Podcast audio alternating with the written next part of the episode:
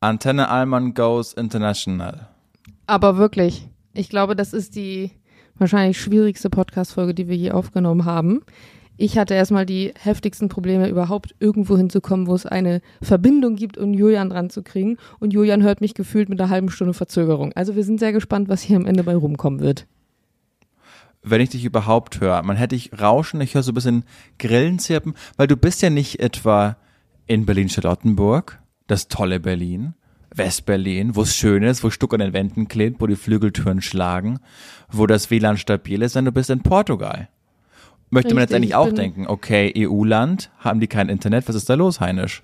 Ich bin im tiefsten äh, Wald gefühlt, aber ich finde es trotzdem erstaunlich, dass hier trotzdem so wenig Verbindung ist. Ich dachte eigentlich immer, das wäre nur so ein deutsches Problem, weil wenn du irgendwie in Island auf dem größten, höchsten Berg stehst oder bei dem weit entferntesten Flugzeugwrack hast du trotzdem 5G. Und hier in Portugal, ohne das WLAN im Camp, äh, bin ich einfach komplett am Arsch.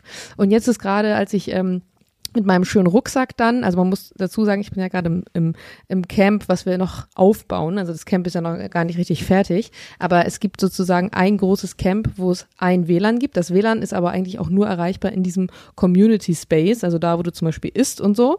Und in diesen ähm, kleinen Zelten, wo wir dann schlafen, oben in den Bäumen, da ist 0,0 Verbindung, was auch zum Vorteil hat, dass man zum Beispiel abends nicht noch mehr nervig TikTok suchtet vorm Einschlafen, weil du, du hast einfach keinen Empfang. Du hast gar nicht die Möglichkeit, TikTok zu suchten.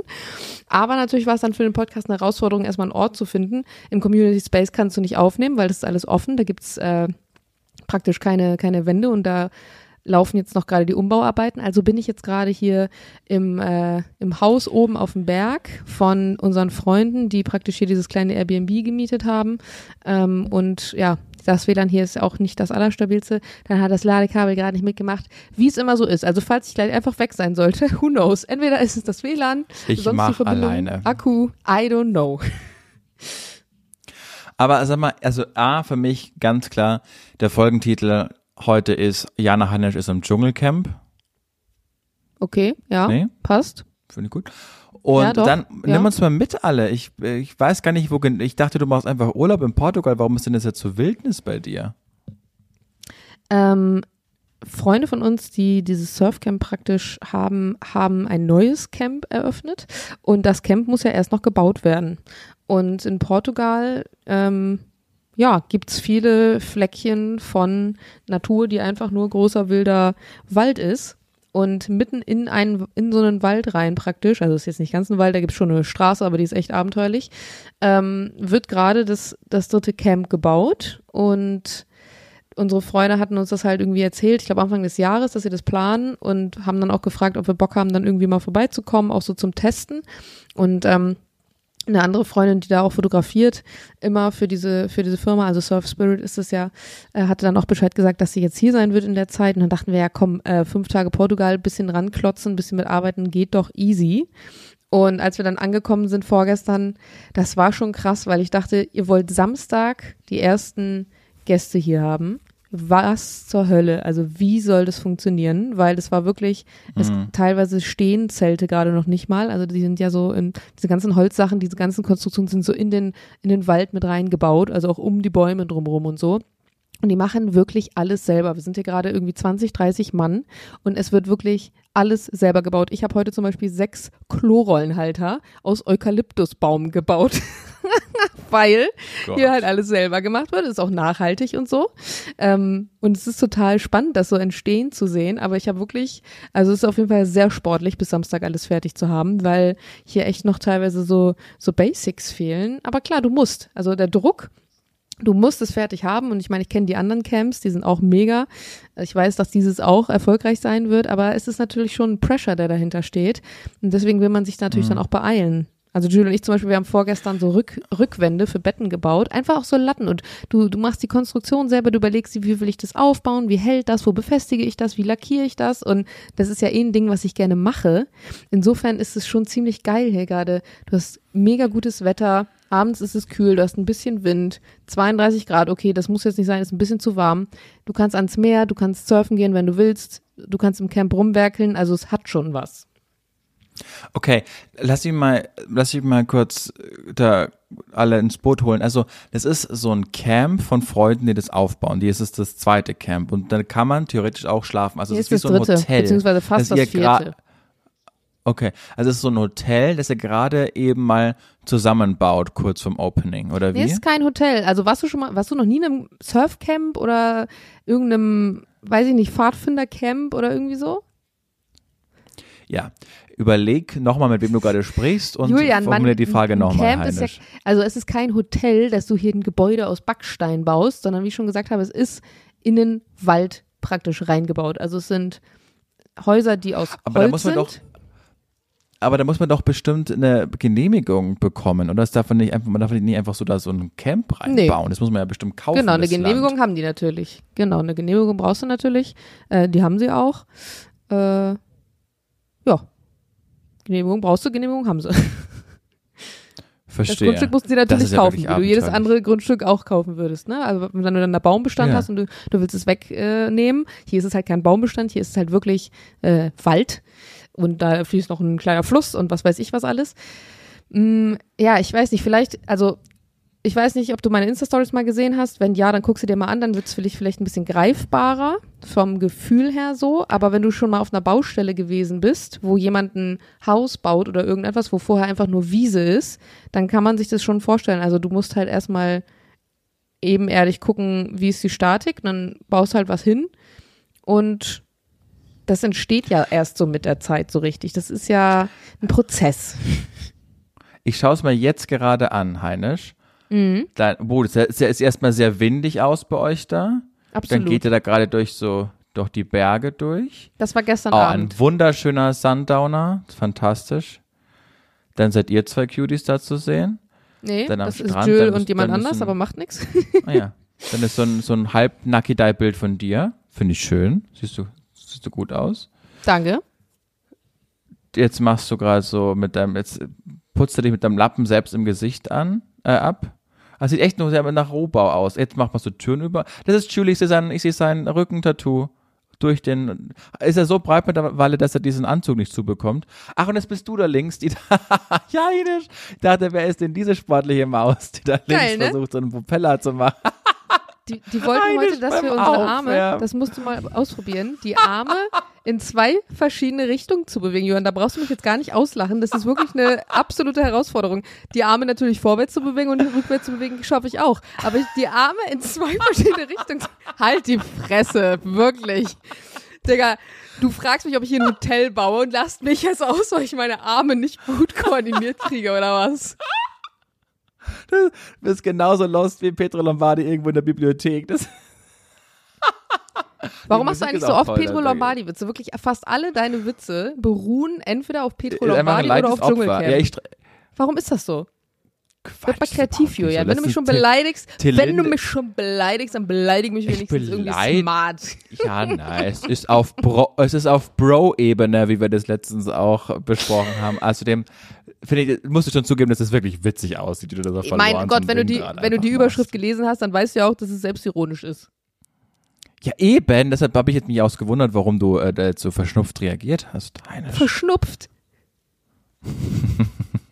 so, bist du bereit Jana? für mein Allmann Learning Ja. der Woche?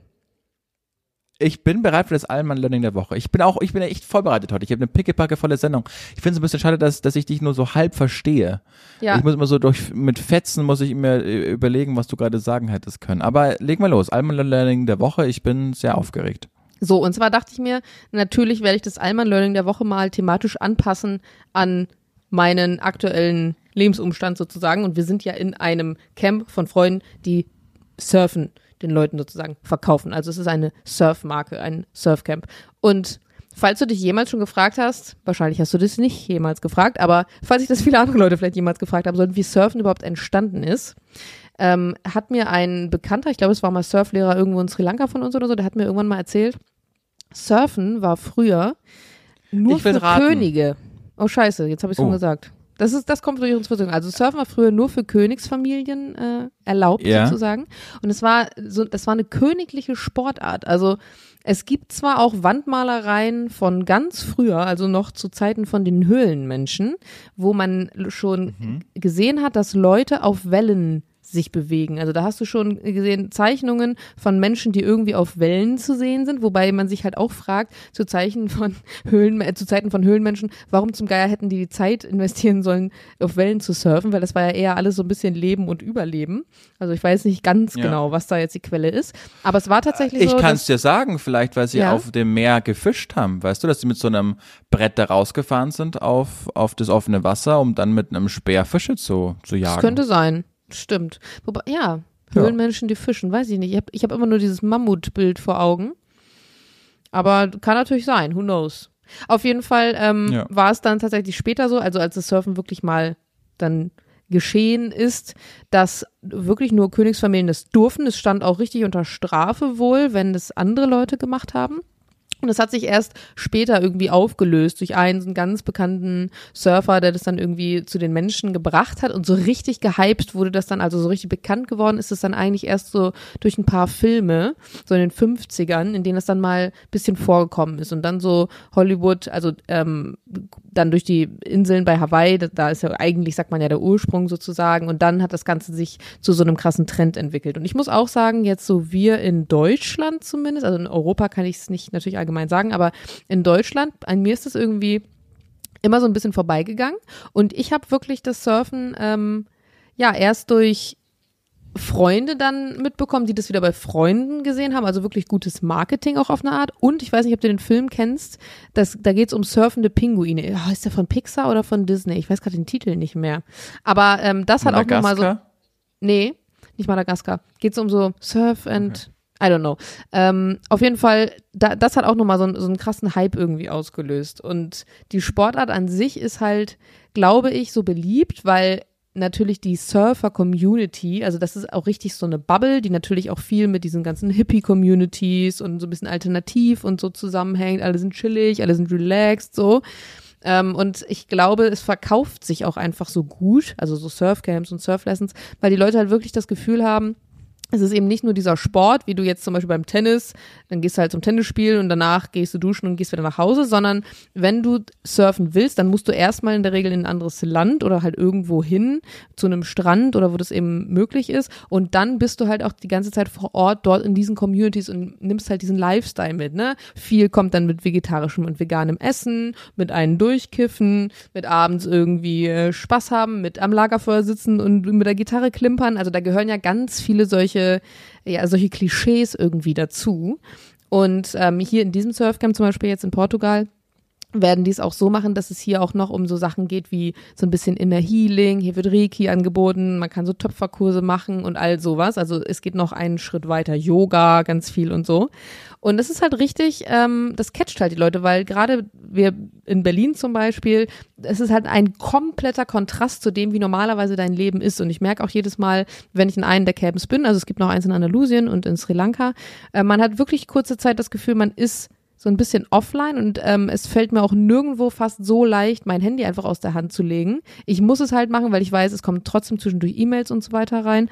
Aber ähm, man hat so viel Ablenkung und so viel neuen Input, dass es wirklich super ist. Also ich weiß nicht, ob das so euer Ding wäre, aber eigentlich müsstet ihr es mal machen, wenn ihr es noch nicht gemacht habt, so Wellenreiten surfen. Nein, ich habe auch gerade ganz aufmerksam zugehört und äh, dachte auch, ach, ich finde dich auch wirklich, äh, ich finde das so toll, dass ihr immer solche, solche Sachen macht, weil ihr könntet euch jetzt auch so einen Fünf-Sterne High-End-Luxusurlaub leisten und es euch einfach machen, aber ich finde toll, dass ihr da die, die Neugier vor dem Ungewissen habt oder von der, vor dem anderen und raus mal aus der Comfortzone und irgendwelchen Hütten schlafen, die noch gar nicht fertig sind und am Strand surfen. Und das, das finde ich toll. Ich weiß, ich glaube, ich einmal schon mal erzählt hier in der Sendung, dass ich auch mal Surfen ausprobiert habe, als ich mit ähm, 20 Jahren in in den USA war und da studiert habe in San Diego, ich, äh, ist ja auch an der Westküste und man wächst eigentlich auf mit dem Surfboard unterm, unter den Füßen, wenn man, wenn man zur Schule geht, hat man das immer dabei und deshalb habe ich es auch ausprobiert, aber ich habe einfach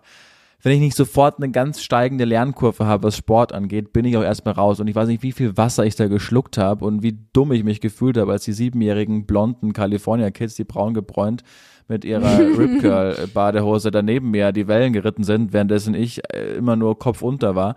Äh, dann habe ich nach zwei Tagen gesagt, das ist einfach nicht meins, ich spiele Fußball, da bin ich der Beste in Amerika. Also in der, äh, als Europäer ist er viel besser als die Amis im Fußball, so qua Geburtsort.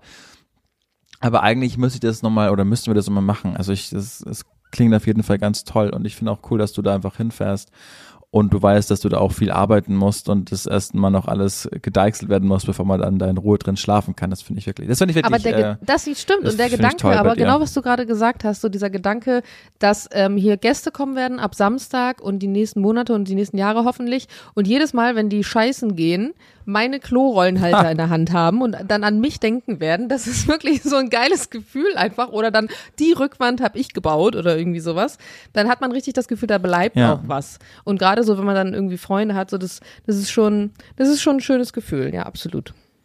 das find, ja, das finde ich echt, finde ich toll, Jana, dass ihr das macht. Sag liebe Grüße auch an Jules. Richtig im Aus, der Ähm, baut gerade eine andere Rückwand. Aber lass uns mal vom Surfen rüberrutschen zu einem anderen Thema. Mhm. Du hast ja gesagt, du hast eine pickepackevolle Liste. Ich will dir jetzt nicht, ich habe jetzt eine Viertelstunde, ging es jetzt um Surfen und um meinen Portugal-Urlaub. Und wenn du eine pickepackevolle Liste hast, ich brauche nämlich auch noch Platz für mein Abi-Party-Highlight, das ich ja nicht am Montag komplett verwurstet habe. Da brauche ich auch noch einen Spot für. Deswegen Ja. komm erstmal du jetzt und Ja, der Teil, den kündige ich jetzt schon mal an, der kommt dann nach hinten raus. Nee, wir machen das jetzt weiter, weil ich habe dir ja auch diesen Artikel heute geschickt, äh, weil ich ja wusste, dass du heute über Abi-Feiern sprechen willst. Und dann wäre Berlin nicht Berlin, wenn es jetzt am Wochenende in Moabit ähm, am Dienstag zu kompletter Eskalation bei einer Abi-Feier gekommen wäre.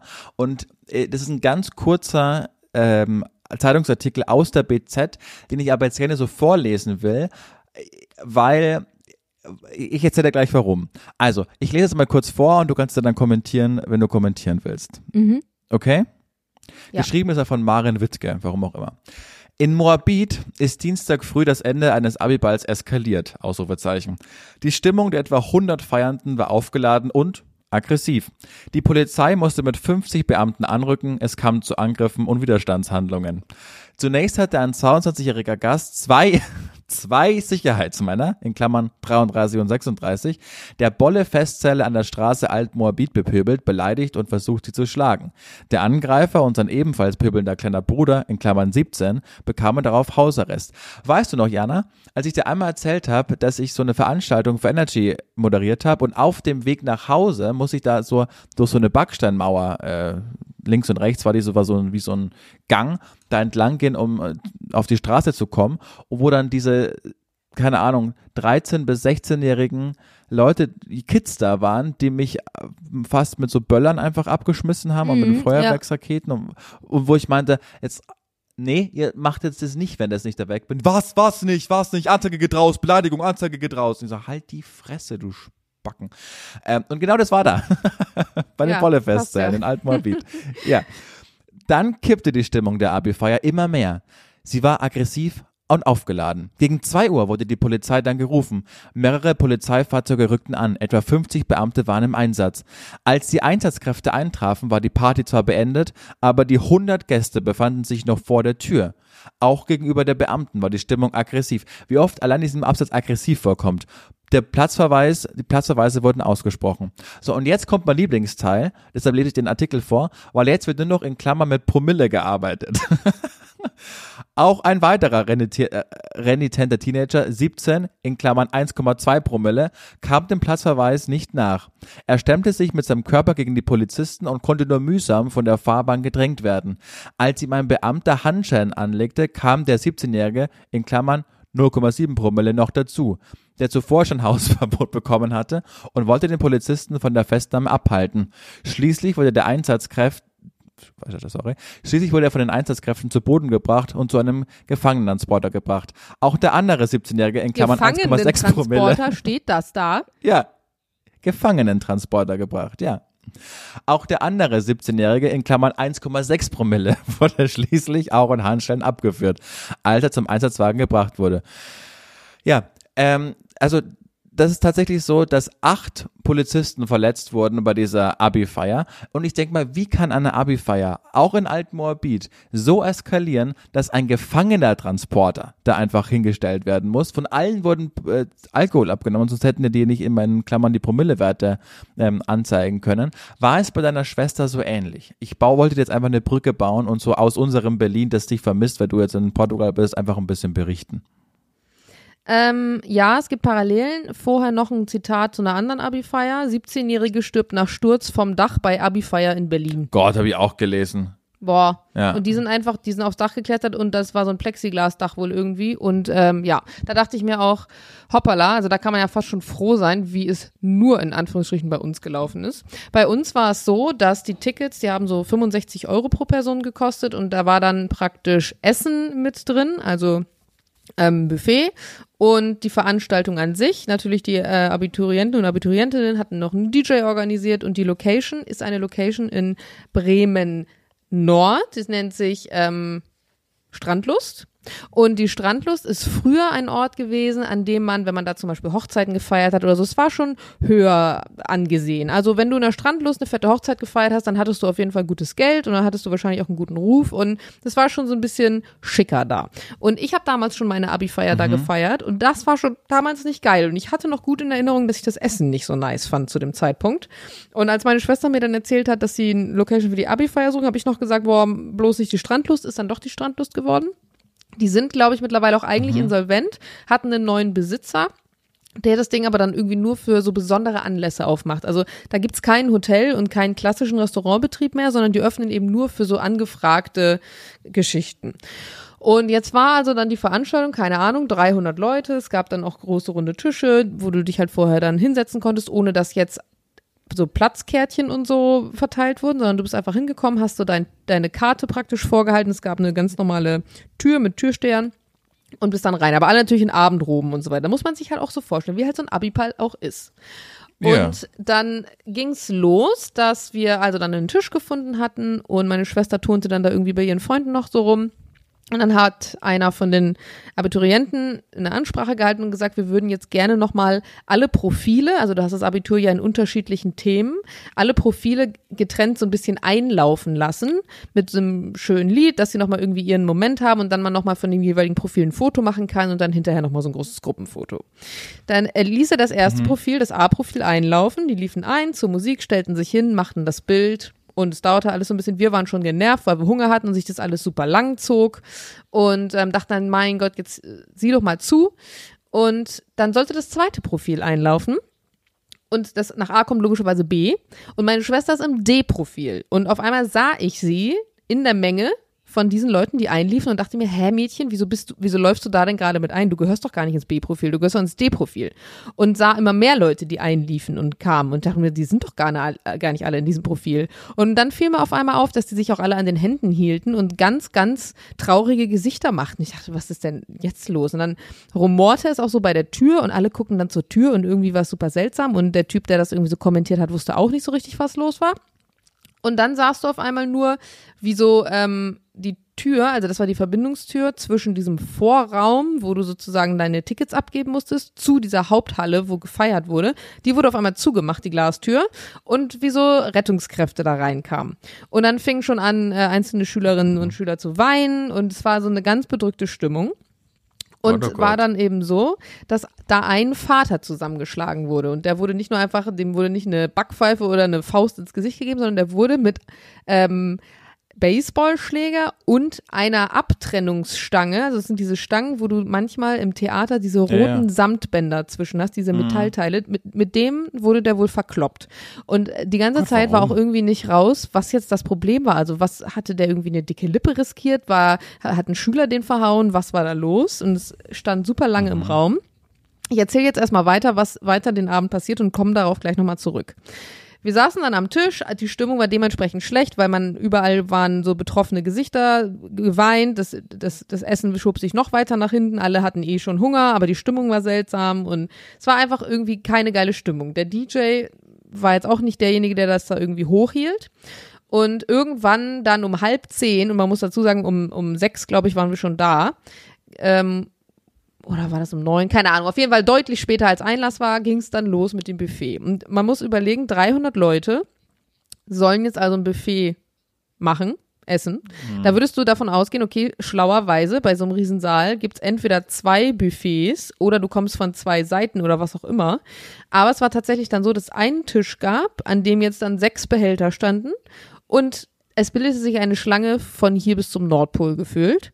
Und als dann ein Drittel der Schlange fertig war, waren die Behälter leer und das Essen war auch leer und es sah auch nicht so aus, als würde noch neues Essen kommen. Und alle so, hä? Weil du konntest, wie gesagt, zwei Tickets kaufen. Das eine war diese 65 Euro Option mit Essen und das andere Ticket wäre ab 22 Uhr nur tanzen gewesen. Das konnte dann zum Beispiel für Freunde benutzt werden, die einfach noch so zum Party machen vorbeikommen wollten. Wenn du aber natürlich Und dann da Frage, hat man aber hat man so Bänder bekommen, wo man sicher sein konnte, okay, der hat fürs Essen gezahlt oder haben sie einfach alle angestellt, auch wenn sie nicht dafür gezahlt haben? Nee, diejenigen, die ähm, nicht äh, bezahlt haben, die kamen zu dem Zeitpunkt noch gar nicht rein. Also du wusstest schon, da Ah, okay, jetzt nur verstehe. Leute im Raum, die auch fürs Essen gezahlt haben. Aber es war dann, wie Mhm. gesagt, so, dass das, es wurde zwar ein paar Mal aufgefüllt, das Essen, aber es hat ewig gedauert. Also wirklich, und am Ende war halt auf einmal nichts mehr da. Und es gab halt Leute, die noch nichts zu essen hatten. Und dann denkst du dir, das kann ja nicht sein. Also ich sorry, das ist ein gastronomischer Betrieb. Dann ist irgendwie eine Mutter hingegangen zum Veranstalter und sagte so, ähm, essen es alle, es hatten noch nicht alle Leute zu essen, ne? wie, wie kann das irgendwie sein? Ich meine, ihr wusstet ja, wie viel Karten verkauft wurden, es wurde ja auch vorher angemeldet.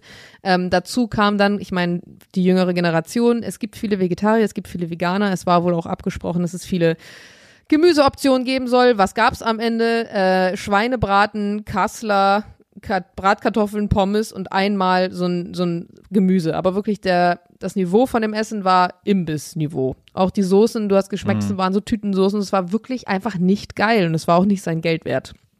Und dann ähm, der Besitzer, der ähm, das ganze Ding dann da irgendwie gemacht hat, ähm, sagte doch so, ja, äh, würde er jetzt irgendwie auch nichts machen können und ähm, sie soll jetzt mal sich beruhigen und so weiter und so fort, ähm, wo denn im Vertrag das stehen würde. Also war dann auch so ein bisschen provokant. Sie war lustigerweise aber Anwältin, weil meine Mutter hat mir hinterher erzählt, dass sie damals äh, die Scheidung gemacht hat von meiner Mutter und meinem Vater.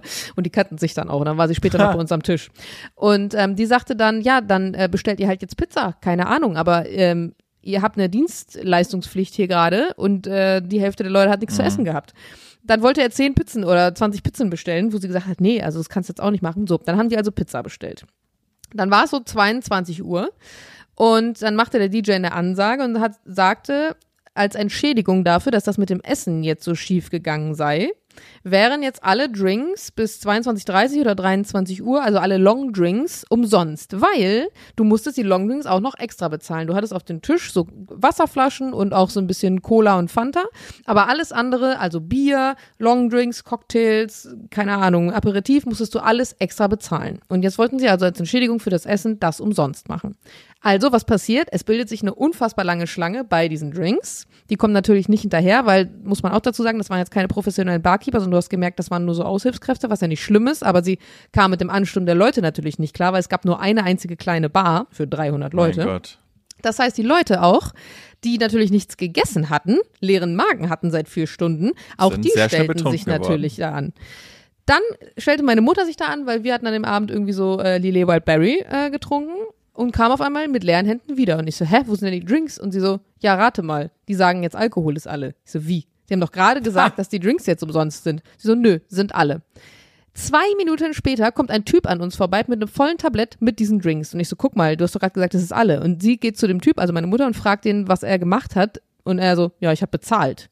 So, und dann um äh, 23 Uhr kam dann die Ansage vom DJ, dass jetzt praktisch das umsonst vorbei sei. Jetzt würde es wieder Getränke geben. Punkt 23 Uhr gab es auf einmal wieder Lillet und Co. ja. Also richtig, richtig frech. Daraufhin ist die Mutter, die dieses Pizzathema schon hatte, nochmal zu dem Veranstalter gegangen und hat gefragt, ob es eigentlich noch geht, so ungefähr. Und er war dann wirklich so, ja, äh, steht im Kleingedruckten oder sie so, Digga, es gibt nicht mal ein Großgedrucktes, weil wir haben gar keinen richtigen Vertrag, so ungefähr. Weil natürlich wieder ein Abiturientinnen mit 18 sind, ja, ja, mündliche Abrede, ich mache das alles bei WhatsApp klar, so ungefähr. Und, ähm, Aber auch das, ganz kurz, selbst wenn es bei WhatsApp steht, dann ist es rechtsbindend. Ja, aber er kam halt an von wegen des Kleingedruckte im Vertrag. Und es gibt ja, also es Ja. gab keinen richtigen Rahmenvertrag sozusagen. Ähm, Genau, und äh, wollte sie dann noch durch die Mangel nehmen und meinte dann auch so von wegen, er wüsste, er wüsste alles über sie und wo sie wohnt und so. Also hat so ein bisschen gedroht und dann hat sie, äh, weil das war, es ist so eine knallharte Anwältin, wie du aus so Filmen kennst. Also, also die hat mich sehr, die hat mich sehr imponiert, die Frau. Die war dann auch so, ja, äh, klar, können wir gerne machen und können wir gerne vor Gericht kehren, gar kein Thema. Und sagte dann auch zu uns, du wart mal ab, die Presse in den nächsten Tagen wird auf jeden Fall drüber berichten und so weiter. Ist jetzt eigentlich auch nicht meine Art, aber ich dachte mir, mir taten wirklich, die Abiturienten taten mir so leid, Ja, weil wirklich eins, ein Ding nach dem anderen. So, dann waren jetzt also alle besoffen, hatten nichts zu fressen. Irgendwann kam dann äh, zwar Pizza, da ging es dann aber auch los, dass natürlich alle, die auch schon beim Essen waren, sich die Pizza geholt haben. Die Leute, die nichts gegessen haben, also hätten ja eigentlich Vorrang haben müssen. Jeder schaufelt sich dann so sechs Stück Pizza auf den Teller. Dann ist wieder nichts für die anderen da. Also es war wirklich Kraut und Rüben. Und in diesem ganzen Chaos kommt dann irgendwann raus, der Vater, der da zusammengeschlagen wurde, ist ein, äh, ein Kunde von dem, von dem ganzen Ding, was unter diesem Hotel ist, weil in diesem Hotel gibt es einen kleinen, ich nenne es mal Partykeller. Bei meiner Abiturfeier, das weiß ich noch, damals war das auch so, dass wir dann irgendwann um 0 Uhr runtergegangen sind. Da war dann richtig so Party und Mucke und Disco und oben haben sozusagen die Eltern noch so ein bisschen legerer, entspannter weitergefeiert. Und dadurch, dass aber ja dieses Hotel nicht mehr standardmäßig im Betrieb ist, sondern nur so auf Anfragen, ist jetzt in diesem Raum illegales Zocken. Also die ähm, haben halt irgendwie, ich will jetzt nicht Casino sagen, aber die spielen da halt um große Geldsummen und es ist halt illegal da unten drin. Der Vater hatte wohl Spielschulden dort. Der Betreiber, der Besitzer hat mitbekommen, dass der Vater an dem Tag da sein würde, hat daraufhin seine Clanfreunde angerufen. Die standen dann mit Baseballschläger vor der Tür und wussten natürlich auch, dass der Sohn, für den ist das ja eine Schande, also in deren so wie Ja. die leben praktisch, ist es auch eine große Schande, öffentlich dann sozusagen zusammengekloppt zu werden und dann natürlich zu kommunizieren, dein Vater hat Spielstunden und es nicht bezahlt. Und das war dann sozusagen die Auflösung daraus. Und das allergrößte Highlight Gott. war dann, als irgendwann die Stimmung, nachdem dann doch alle irgendwie ein Stück Pizza gehabt hatten, nachdem dann das Alkoholthema, das war dann halt einfach so und dann waren auch viele Leute gegangen, es wurde ein bisschen ruhiger. Ähm, also man muss auch dazu sagen, dann hat die Klima nicht funktioniert, dann waren die Gläser dreckig. Also es gab noch ganz viel Kleinkram so drumrum, aber das habe ich jetzt alles gar nicht äh, ausgeschmückt. Als dann die Stimmung gut war und sich alle beruhigt haben und es schön war, da war dann so halb eins oder zwölf, sagt der DJ, so, das war's für heute und das Licht geht an. Und da war dann so, hä? Jetzt euer Ernst? Das ist jetzt der Rausschmiss? Und meine Schwester hat mir noch erzählt, dass die eigentlich gedealt hatten Open End, aber mindestens bis drei.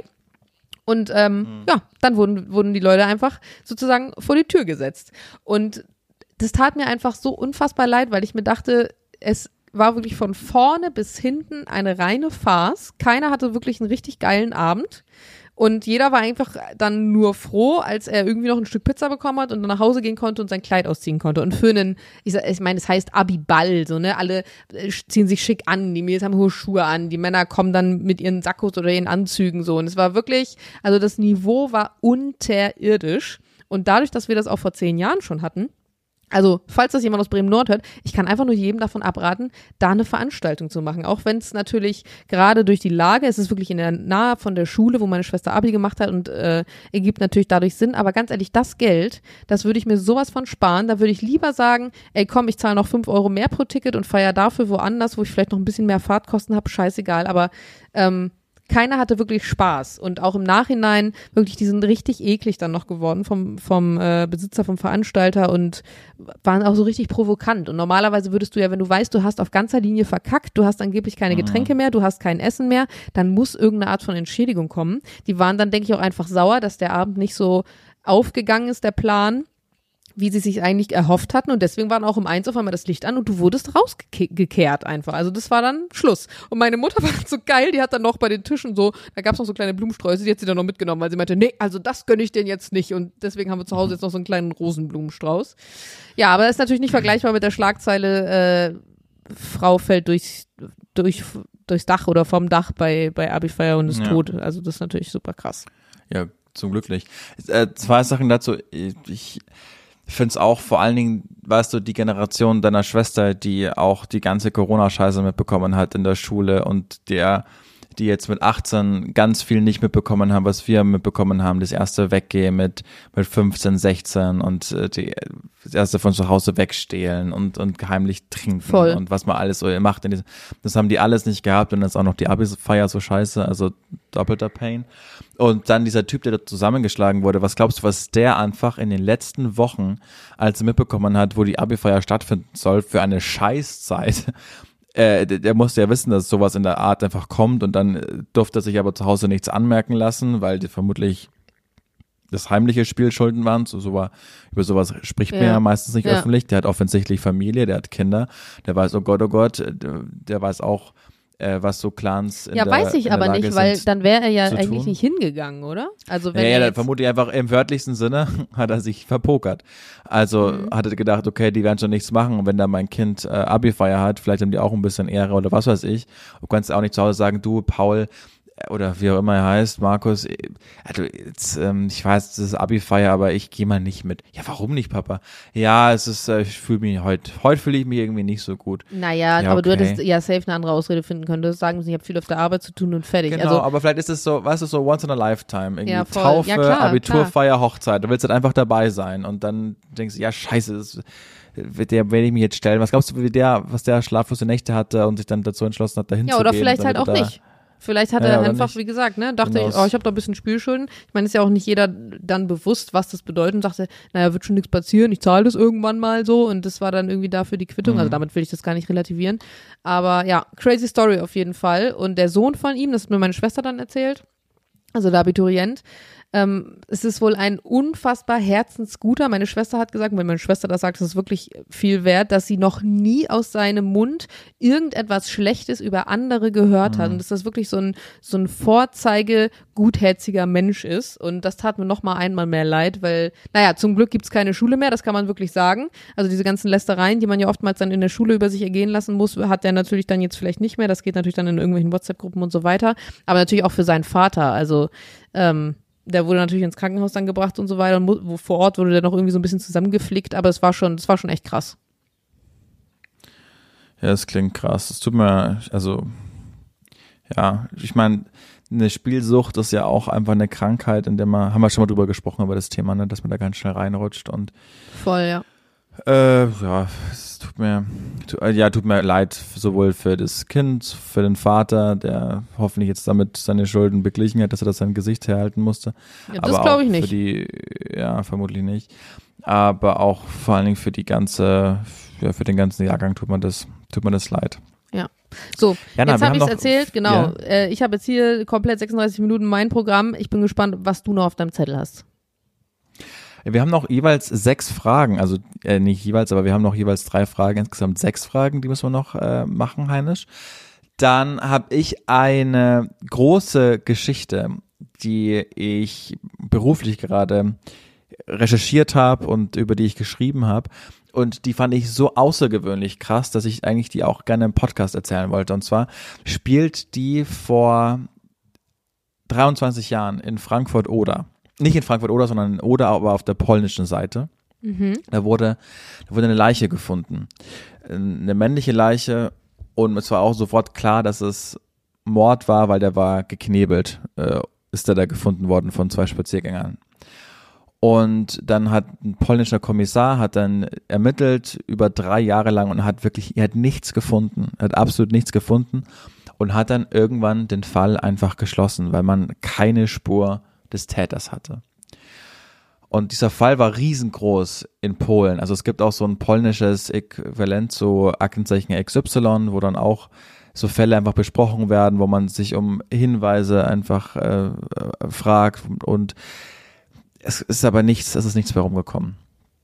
Und dann war der Fall geschlossen, geschlossen, es ist nichts mehr passiert und auf einmal bekommt der Kommissar einen Buchtipp eines Buches, das nach dem Mord erst rausgekommen ist und wirklich im Detail erklärt, wie da gemordet wurde. Und dadurch, dass der Polizist, der den, mit dem Fall betraut war, hatte da einfach Täterwissen rausgelesen. Also Wissen, das nur jemand haben konnte, wenn er mit diesem Mordfall vertraut war, wenn er diesen Mord begangen hat.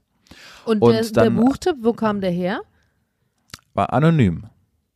Einfach eine E-Mail. äh, Übrigens, Herr, sowieso lesen Sie doch mal dieses und jenes Buch. Genau so. Exakt so. Und dann hat er eben recherchiert, dass das ein polnischer Autor auch war und hat den dann eingeladen, also oder vernommen. Und Dann hat aber der, der, war, es war so ein polnischer Intellektueller und er meinte, ja, was er jetzt eigentlich will, der Fall war ja wahnsinnig groß in, in der Zeitung auch oder bei diesem Aktenzeichen XY in Polen und er hat sich einfach nur von diesem Fall inspirieren lassen. Und hat ihm aber ständig zu verstehen gegeben, naja, du kannst mir eh nichts, dummer Bulle woraufhin er dann auch ihn verhaften hat lassen und hat äh, ist, ist zum Pro Prozess gekommen, aber der Haftrichter hat dann relativ schnell gesagt, es reicht niemals, also ist sofort wieder freigesprochen worden. Und daraufhin ist der polnische Kommissar auch einfach verspottet worden, sowohl von den Medien als auch von dem von dem Autoren, von dem polnischen Intellektuellen. Und hat dann auch richtig Stress mit seinem Chef bekommen, weil er meinte, wie kannst du öffentlich so einen Prozess fahren, wenn wenn es einfach niemals reicht, wenn du ihm überhaupt nichts nachweisen kannst. Aber der polnische Kommissar ist war sich hundertprozentig sicher, nee, das ist, das ist mein Mann. Der hat mir unterschwellig andauernd zu verstehen gegeben, dass er mehr weiß und dass ich ihm einfach nichts anhaben kann. Aber ich weiß, dass der das ist. Und dann hat er einfach mit seinem Team wahnsinnige Polizeiarbeit geleistet. Hat zum Beispiel herausgefunden, dass das Mordopfer einen Tag vor dem Mord von dem exakt, von der exakt gleichen Telefonzelle angerufen worden ist, wie auch die Mutter des Autoren, was zu, der, zu dem Rückschluss kommen lässt, dass der Autor das war, der das Opfer angerufen hat. Oder es ist auch ähm, kein Handy bei diesem Opfer gefunden worden in der Oder, und dann haben sie durch Polizeiarbeit herausgefunden, dass exakt dieses Modell, das das äh, Opfer als Handy einfach hatte, von dem Autoren, von dem vermeintlichen Täter auf eBay verkauft wurde. Also lauter solche Sachen waren das. Und dann kam es dazu, äh, dass äh, der, der Autor meinte, naja, er könnte mir immer noch nichts haben, ich bin euch so überlegen, hier, ich biete freiwillig an, ich lasse mich an den Lügendetektor anschließen. Und äh, hat nach jeder Frage minutenlang Pause gemacht, versucht seinen Atem zu kontrollieren, weil er passionierter Sporttaucher ist und hat dann aber und dachte, dass er so seinen Atem kontrollieren kann. Also wollte den Kommissar wieder öffentlich vorführen und auf die Frage, ob er denn diesen Mord begangen hätte, hat er wieder minutenlang nicht geantwortet, hat versucht, seinen Atem zu regulieren und hat dann Nein gesagt. Aber da ist die Nadel einfach auf, ausgeschlagen. So, und dann kam es eben dazu, dass wieder ein Prozess geführt wurde, ein Indizienprozess spricht man dazu, wenn man, wenn es, wenn der Täter nicht gestanden hat, wenn es keine eindeutige Beweise gibt, sondern nur Indizien. Mhm. Plus in dieser Zeit ähm, vor diesem Lügenprozess oder vor dem Lügendetektor hat der Kommissar wieder E-Mails bekommen, wo über den perfekten Mord philosophiert wurde.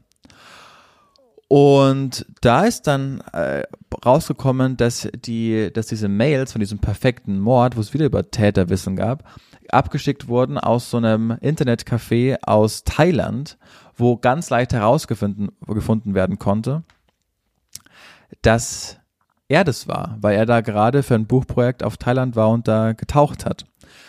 Und dann kam es eben zum Indizienprozess. Er ist für 25 Jahre schuldig gesprochen worden. Und jetzt rate mal, von wem der Buchtipp kam. Ja, wahrscheinlich von ihm selber, aber das wäre jetzt ja zu einfach. Nein, es ist genau von ihm selbst gekommen. Das heißt, der hat nur naja, auf also, so ein also, intellektuelles. Okay, das war einfach Arroganz. Das war reine Arroganz, aber das, das zeigt ja auch alles andere. Genau, der war einfach nur gelangweilt von seinem Leben. Er, also Psychologen haben ihn auch an einzigartig hohen IQ attestiert. Hat so ein intellektuellen Leben geführt, es ist ihm alles zugeflogen, ähm, hat Bücher verkauft, hat ein Lotterleben geführt, viel Drogen, viel Exzess, viel Orgien. Und äh, war sich einfach so sicher, dass so ein Polizist nichts ausmachen kann, dass er so einen Mord begangen hat, der übrigens, und das wurde ihm dann auch nachgewiesen, ähm, er ist hochgradig eifersüchtig und er hat vermutet vor 23, ja, genau 23 Jahren, dass dieses Mordopfer eine Affäre mit seiner geschiedenen Frau hatte. Aber so, was ich nicht verstehe, der, der wurde jetzt mhm. verurteilt, aber es gab eigentlich keinen Mordbeweis, also nur weil ich ein Handy verkaufe, was dasselbe Modell ist, oder nur weil ich in Thailand genau. bin, von wo eine E-Mail geschickt wird, wie kannst du denn für einen Mord verurteilt werden ohne einen Beweis? Ne, deshalb spricht man ja, das ist ja die Definition von einem Indizienprozess. Ja, der Prozess. Aber da müsste ja trotzdem im Prozess ein Beweis herauskommen, dass du den umgebracht hast. Nee, es gibt einen Vorsitzenden, der Richter, der hört sich das alles an und wenn der sagt, okay, das ist, reicht mir, ich halte den für schuldig, dann kann er den einfach für schuldig sprechen. Das finde ich krass. Oder? Das ist eine krasse Geschichte. Vor allen Dingen, der, der, der Fall, der war geschlossen. Hätte der Typ nicht diesen Buchtipp äh, selbst, wäre wär nie was irgendwas Ja. passiert. Ja, Aber war er einfach gelangweilt genau davon, darauf dass es niemand rausgefunden ha- gefunden hat Exakt, und wahrscheinlich ja. einfach arrogant und wollte auch so ein bisschen Bohai um seine Person. Deshalb ja wahrscheinlich Genau. auch mit diesem Lügendetektor. Also wenn du da minutenlang nicht Ja, ja. antwortest, ist ja schon ein bisschen auffällig, weil jeder normale Mensch würde halt sagen, haben sie den umgebracht? Nein. So, wenn du da schon minutenlang Ja. nicht antwortest, ist es ja schon irgendwie sehr seltsam. Nee, der hat sich einfach so überschätzt und dachte, er ist einfach besser, klüger, kontrollierter als alle anderen, dass er das alles inszeniert hat. Das finde ich so krass. Ja, hört sich äh, wie so ein guter Film an. Also könnte auch ein guter Ja. Film einfach sein. Ich finde, der klingt wie so ein bisschen wie Moriarty von, weißt du, der Gegenspieler von Sherlock Holmes, der auch, weil er einfach gelangweilt ist, so Spielchen Mhm. mit Sherlock Holmes einfach suchte. Ja. Ja, fand ich krass. Und am liebsten würde man ja dann manchmal, also wäre das jetzt ein Sympathieträger, der Autor, auf eine andere Art und Weise. Also manchmal, manchmal sind ja Filme so gedreht, dass du auch einen Mörder sympathisch finden kannst oder einen Ermittler unsympathisch und so weiter. Und wäre der jetzt Ja. ein Sympathieträger gewesen, hättest du im Film halt echt gewollt, dass sie nicht rausfinden, dass er das ist. Man hätte dann gern so gewusst, was, was spielt er noch für Spielchen und so. Aber so wie du ihn jetzt darstellst, natürlich eher nicht. Also ist man natürlich froh, dass er gefasst wurde. Oder ist er 25 Jahre in den Knast gegangen oder was? Wann war das? Naja, das war jetzt erst Jahre später. Also 2010 war dann der, der Indizienprozess und dann ist er 2011 ins Gefängnis gekommen. Also sitzt jetzt seit zwölf Jahren. Naja, also auch nicht mehr so lang, hat er die Hälfte fast durch. Krass. Ja. Aber ähm, passt ganz gut zu einer Frage, die ich hier auf meinem Zettel habe. Mhm. Und zwar, also weil wir gerade über das Thema Sympathie gesprochen haben. Ähm, man lernt ja oft neue Menschen einfach so kennen, wie zum, also ich kam auf, also auf diese Frage kam ich, als ich gestern, äh, oder nee, heute Mittag, glaube ich, im Bus saß, als wir zum Strand gefahren sind, zum Surfen und so über all diese Menschen nachgedacht habe, die ich jetzt hier neu kennengelernt habe, auch von den Freunden, die Freunde, die hier mitbauen und so weiter. Und ähm, da habe ich darüber nachgedacht, wie schnell ich Menschen bewerte oder auch nicht bewerte oder warum ich jemanden mal sympathisch finde und wann nicht. Und da ist mir die Frage in den Sinn gekommen, womit kann sich jemand, den du neu kennengelernt hast, den du eigentlich sympathisch fandst, also im ersten Moment, super schnell bei dir wieder unsympathisch machen? Weil das passiert mir häufiger, dass ich jemanden an einem Tag kennenlerne, ich, ich ordne ihn erstmal als sympathisch ein und habe aber jetzt nicht so viel mit dem zu tun und dann macht er zwei, drei Tage hintereinander etwas, dass ich ihn dann doch auf einmal unsympathisch finde. Zum Beispiel bei mir ist das, wenn jemand mir dann, also am ersten Tag zum Beispiel, sehr, sehr aufmerksam ist, äh, viel Augenkontakt hat, ähm, mich beachtet, mit mir spricht und dann in den Tagen danach zum Beispiel es nicht mal mehr so richtig schafft, guten Morgen zu sagen oder auch ähm, viel meinen Namen benutzt. Also eigentlich sagt man ja so bei Okay. so Telefon, Gesprächen, so Verkaufs, die größte Verkaufsmasche ist ja, ne, du rufst jemanden an, hallo Frau Heinisch, Frau Heinisch, ich habe eine Frage an Sie, ähm, wäre es Ihnen möglich, ja, vielen Dank, Frau Heinisch oder so, dass man immer auf den Namen nennt, weil die, die Person sich angesprochen fühlt. Ich hingegen, wenn mich dann jemand Jana nennt, finde es meistens, es ist ein um Umkehreffekt, also ich mag das dann nicht so, ich komme mir dann nämlich vor, als würde mir jemand was verkaufen wollen oder als würde jemand nur so tun wollen, dass er mich sieht und wahrnimmt und wertschätzt, aber eigentlich ist es so, so aufgedrängt. Ja. Kann ich dir genau sagen, immer wenn ich merke, dass er mit mir auf Augenhöhe ist, aber mit Leuten, zum Beispiel Bedienungen oder Obdachlose, ganz anders ist. Also wenn ich dem, genau, wenn ich dann sofort so was Opportunes in seinem Verhalten feststelle, Ja, das hattest du schon ist mal er- gesagt, ja. Ist die Person für mich sofort unsympathisch. Ähm, genau, das ist, das fällt mir jetzt gerade sofort ein. Oder wenn ich bemerke, dass, äh, keine Ahnung, so was Typisches wie, da, da, ist, eine, da ist eine Taube und äh, ähm, der kickt die dann mit so einem Fuß einfach so weg. Oh, ja, da bist du bei Weißt mir du, auch sowas, raus. wo, Da denke ich mir immer so, Junge, was ist dein ja, Scheißproblem? genau. Also sowas ist, dann hast du sofort, dann bist du mir sofort suspekt. Oder Leute, boah, früher auch so ein Ding, wenn Leute, du, du hast so unterwegs was zu essen geholt, fährst du mit mehreren Leuten im Wagen, im Auto und wie selbstverständlich, also das ist früher viel passiert, machen die das Fenster auf und schmeißen ihren Müll aus dem Fenster mit dem fahrenden Auto. Und ich dachte mir immer so. Hä, was ist denn, wo bist du denn groß geworden? Ja. Sabber. Da, da war dein Sabber, so wie ich immer Digga sag. Guck, Da höre ich jetzt in letzter Zeit übrigens immer häufiger Ja. drauf. Ah, apropos Wort. Fällt mir gerade die zweite Frage ein, muss ich mal eben zu überleiten. Ähm, ich habe ein neues Trendwort. YOLO. Und das, nee, ein neues Trendwort, was hier total viel benutzt wird, also hier gerade im Camp, und ich habe schon gemerkt, dass ich es automatisch in meinen Sprachgebrauch adaptiert habe, und zwar ist das mächtig für etwas, was super krass gut geworden ist. Boah, das haben wir Weil wir drehen ja hier auch gerade- äh, vor, vor 10, 12 ich habe das Jahren. nie, ja. ge noch nie gesagt oder gehört, ja, aber dann meinte nämlich meine eine Freundin hier auch, dass äh, dieser und jener äh, Surf-Typ von uns das auch wohl seit zehn Jahren sagen würde.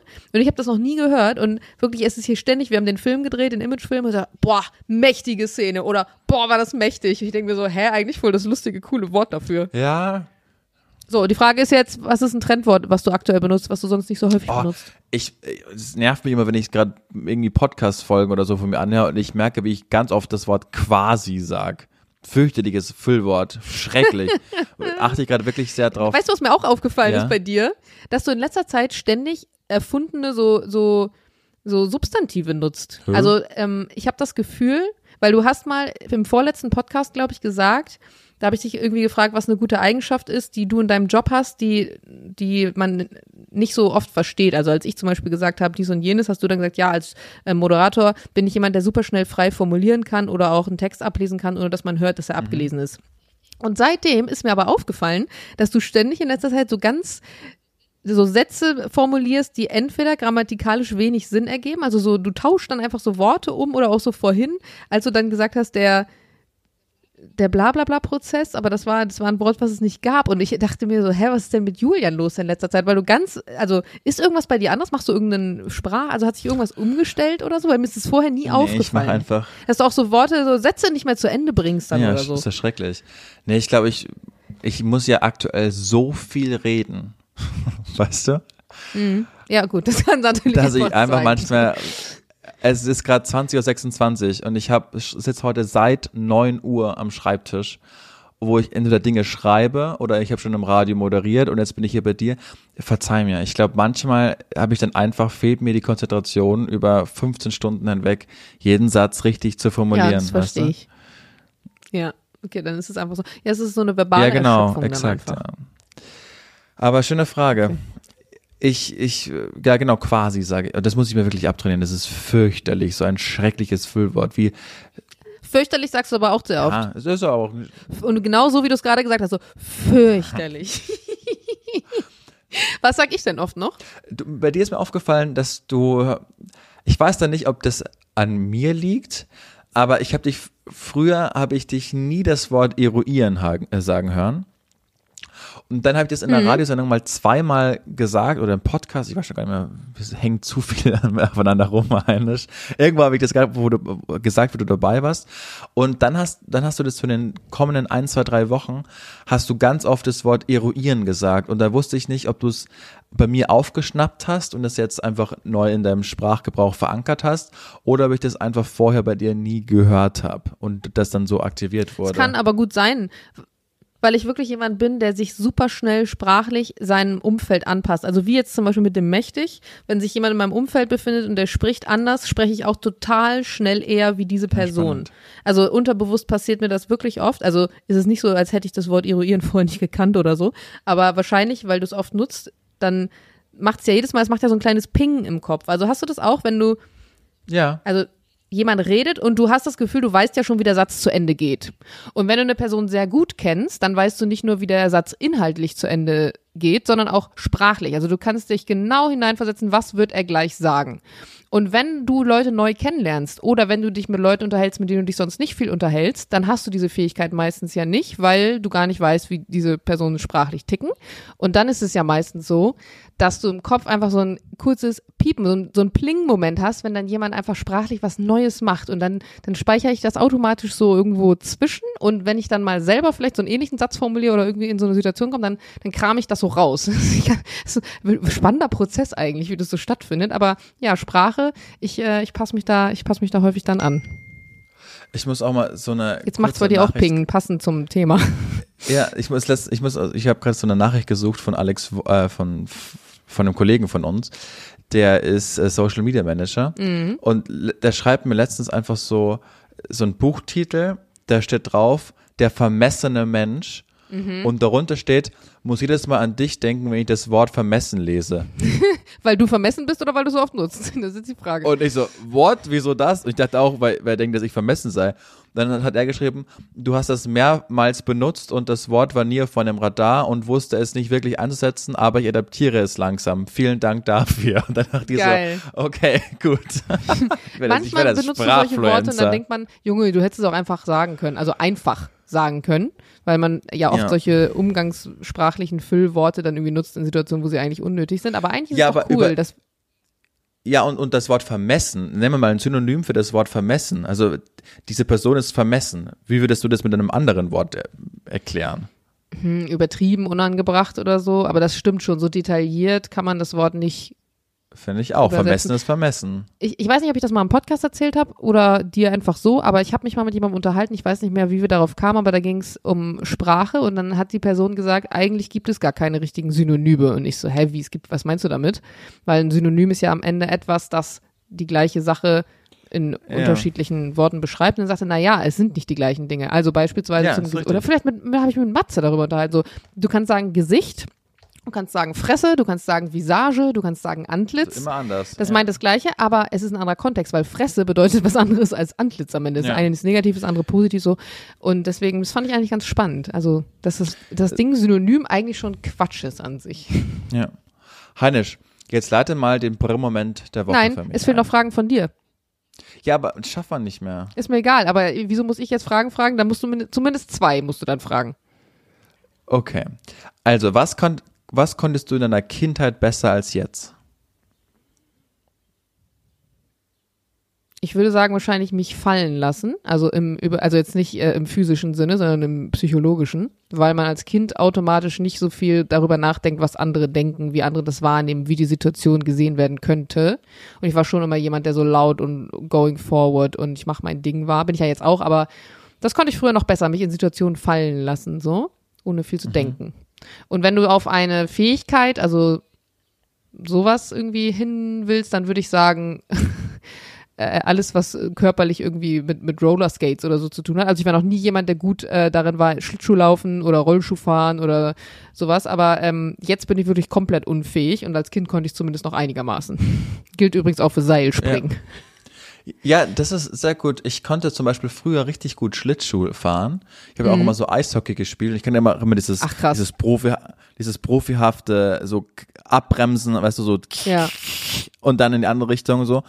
Und äh, ich vor zwei oder drei Jahren war ich wieder mal auf dem in London. Das war richtig schön. Das war um die Weihnachtszeit und wir waren äh, in London und man konnte wirklich unter der Tower Bridge war so eine Eisfläche aufgebaut. Oh wo man mein so Gott, wie schön. Das war richtig, richtig, richtig schön. Und ich dachte so, naja, das, also ich konnte das ja, das ist, werde ich jetzt auch. Mhm. Und habe es versucht und mich hat so derart auf die, und jetzt zitiere ich sie, Fresse einfach gelegt. Dachte so, und habe es halt auch dann nicht mehr hinbekommen. Ich hab Aber das konntest nicht du mehr fahren bekommen. trotzdem? Also konntest du übers Eis? Ja, ja, ich- klar, ich konnte dann auch übersetzen und ich konnte dann auch rückwärts Mhm. fahren. Aber dieses vor der Bande einfach so sofort das konntest- abbremsen, das ja. konnte ich einfach nicht mehr. Aber guck mal, ich bin heute wieder gesurft und ich habe mich auch noch schlimmer gefühlt als mein, bei meiner aller, allerersten Surfstunde, weil ich habe wirklich heute mich angestellt wie der letzte Depp.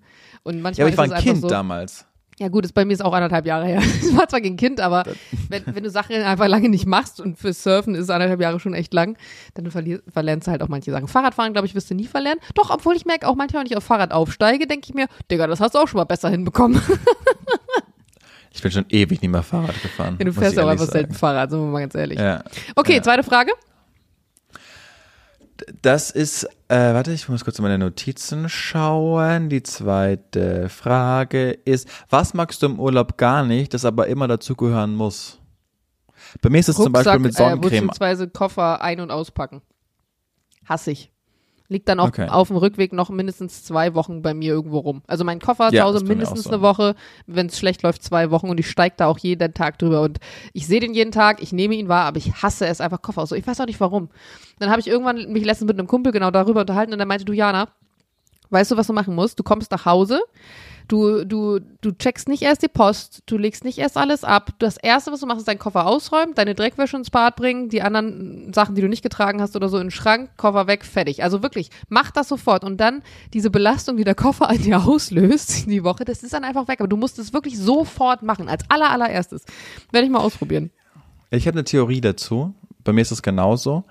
Und es gibt, ich habe meine SZ ein wunderschönes Essay über den letzten Tag im Urlaub gelesen, über den letzten Tag im Jahresurlaub, wenn du angestellt bist und nicht viel verdienst und immer was beiseite legst und dann fliegst du in Urlaub, bist da zwei Wochen und der letzte Tag.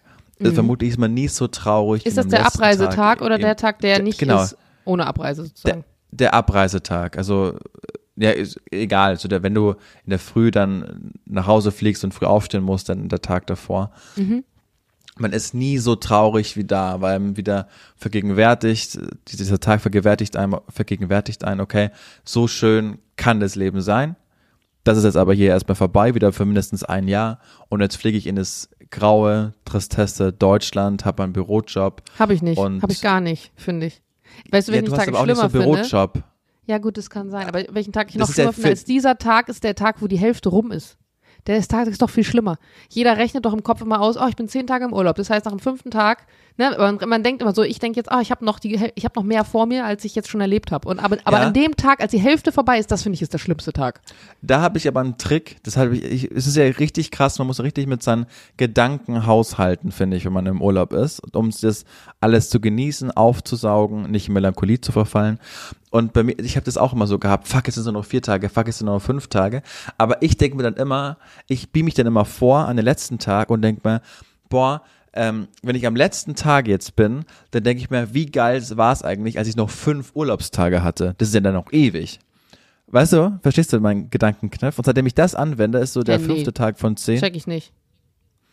Naja, der Juli am letzten Tag im Urlaub, der würde ganz viel darum geben, nochmal fünf weitere zu haben.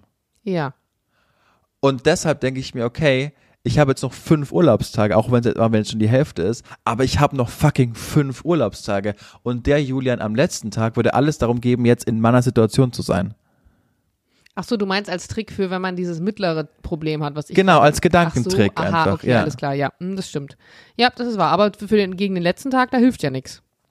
Da hilft nichts. Nee. nee. Da hilft nur, dass man einfach nach Deutschland kommt und weiß, so schlimm ist es nicht. Und das haben wir beide ja zum Glück. Voll. Du hast mir letzte Woche eine WhatsApp-Nachricht geschickt, da dachte ich kurz, es sei was Schlimmes passiert, weil du hast geschrieben, Jana, Ausrufezeichen, oder so ähnlich. Und ich so, was ja. ist passiert? Was ist los? Und ähm, fuck, weißt du, was wir auch in dieser Folge vergessen haben? Fuck, das müssen wir wieder bis zum nächsten Wochenkickstart mitnehmen. Ich wollte doch eigentlich Fragen fragen. Weißt du noch? Ich habe doch beim letzten Mal gesagt, darf ich das Thema jetzt endlich aufmachen? Darf ich jetzt die Fragen darfst stellen? Darfst du aber nicht, Heinrich. Darf ich aber, das darf ich gar nicht. Darf ich das auch nicht im Wochenkickstart? Nein, das darfst du, wenn eine Unterschrift äh, drunter ist und Ach wenn so. wir dann und okay. äh, und für, für diesen für diese für diese Sache ja. für diese Sache könnte es sein, dass ich dann nochmal auf, auf deinen Mann zurückkomme, weil es einfach der stärkste Mann ist, den ich kenne. Geil. Das kannst du sehr gern dann. So, jetzt wisst ihr alle, worum es geht. Wir sprechen es nicht weiter an.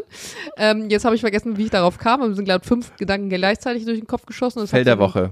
Fell der Woche. Brillmoment. Brillmoment, genau. Du hast mir geschrieben, Jana, Ausrufezeichen. Ich dachte, es ist was schiefgegangen mit eurer Sache. Hab dich gefragt, fuck, ist was schiefgegangen mit der Sache? Und du so, nee. Aber ich habe einen super guten Brillmoment gerade erlebt. Für, merkst dir für die Hauptfolge. So, ich kündige ihn jetzt an. ja. Der Brühmoment der Woche präsentiert von Julian Hutter. Okay. Also meine Arbeitsstätte, wenn ich äh, Radio mache, ist die am Potsdamer Platz. Ach was. Und genau. Und da ist jetzt seit zwei bis drei Monaten gibt es da einen neuen, ein neues Café, das da eröffnet hat. Und das ist nur immer noch im gleichen Gebäude, nur da an der, an der Ecke, weißt du, da hinter der kanadischen Botschaft. Ja, wo denn? Was ist das für ein Café? Wie heißt es? Weiß ich, aber ich gerade nicht, äh, okay. ist glaube ich, glaube ich auch eine Kette oder so, aber sie ist nur ziemlich äh, unbekannt und der Kaffee ist da wirklich gut. Also es ist ein richtig guter Kaffee, den wir da haben. Okay, ich dachte, du und sagst jetzt, dass er wirklich schlecht ist und du unnötig viel Geld da ausgegeben hast oder sowas. Nein, nein, nein, ich, ich, ich gehe da wirklich gerne hin, weil der Kaffee wirklich lecker ist und wir alle gehen da gerne hin. Also wir, man nimmt sich einen Kaffee und geht wieder, wieder hoch in die, mhm. in die Redaktion und arbeitet mhm. weiter. Und weil da so viele von uns, von Energy, dahin sind, hat dieser Chef, dieser Filialleiter beschlossen, wir müssen sagen, dass wir von Energy sind, dann bekommen wir 10% Rabatt. Oh. Total süß. Voll. Genau. Und dann bin ich letztens mit meiner Kollegin Felina, liebe Grüße, äh, sind wir, haben wir uns kurz einen Kaffee geholt. Und dann war da so eine Mitarbeiterin und das ist eh so eine krasse Fluktuation. Also da ist immer irgendwie neue Mitarbeiter da drin. Und dann sage ich, ja, ich hätte gern ein ähm, Flat White mit Hafermilch.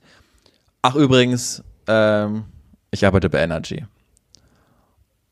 Und dann schaut sie mich so an und sagt so, ja, okay, 45.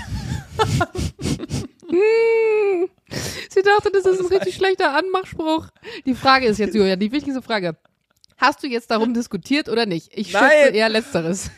Ich habe Felina angeschaut und die hat mich angeschaut und es war so unangenehm, weil in ihren Augen war es einfach, okay, da ist so ein Typ, der ist ungefähr im gleichen Alter wie ich und will mich jetzt Der will mich jetzt klären, weil er mir bei er bei Energy- arbeitet. Oh mein Gott. Das war mir so unangenehm. Es war mir so unangenehm. Es war mir so Und unangenehm. Felina hat dich Und auch nicht unterstützt. Sie hätte ja nochmal Wing Girl machen können. nur, Felina hat einfach nur gelacht und hat dann gesagt, ja, und ich nehme bitte Latte Macchiato, ich arbeite nicht bei Energy.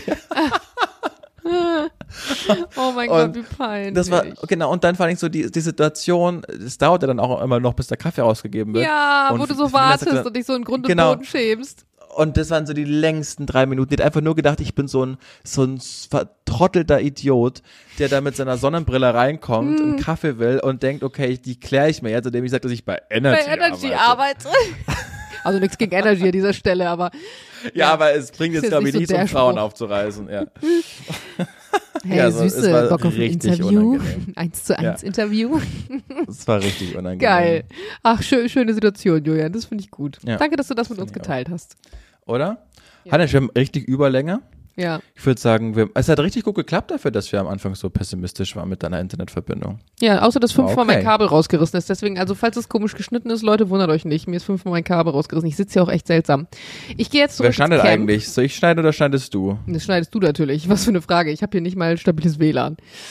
Ja. Ja. Dann, dann, schick, dann schick mal rüber, weil ich glaube, ich bekomme deinen dein Pfeil äh, Mitternacht vermutlich. Wahrscheinlich. ich gebe mir Mühe. Okay, ähm, Julian, ich bin Ja. äh, froh, dass ich Sonntag wieder da bin. Dann machen wir eine normale, normale, ganz normale Sendung. Ja, und dann jetzt, wo ich jetzt ja flexibler bin äh, mit meinen Arbeitszeiten, erzählen wir uns dann hoffentlich mal wieder ein bisschen. Ja, Können wir wieder mal gemeinsam aufnehmen. machen wir so. Dann haben wir auch kein Internetproblem. Super. Finde ich gut. Viel Spaß noch in Portugal. Grüß mir Jules. Und Danke, das wir ich. hören uns ihr, am Montag uns wieder. Äh, regelmäßig hört, gut hört und euch freut, wir haben immer schönes Feedback. Ich habe wieder so eine süße Nachricht von einer Followerin bekommen. Das freut uns immer sehr. Gebt uns gerne auch solches Feedback. Gebt uns auch gerne fünf Sterne auf Apple Podcast. Sagt, dass es uns gibt. Wir haben euch ganz arg lieb. Die Jana. und der Julian. Tschüss. Tschüss.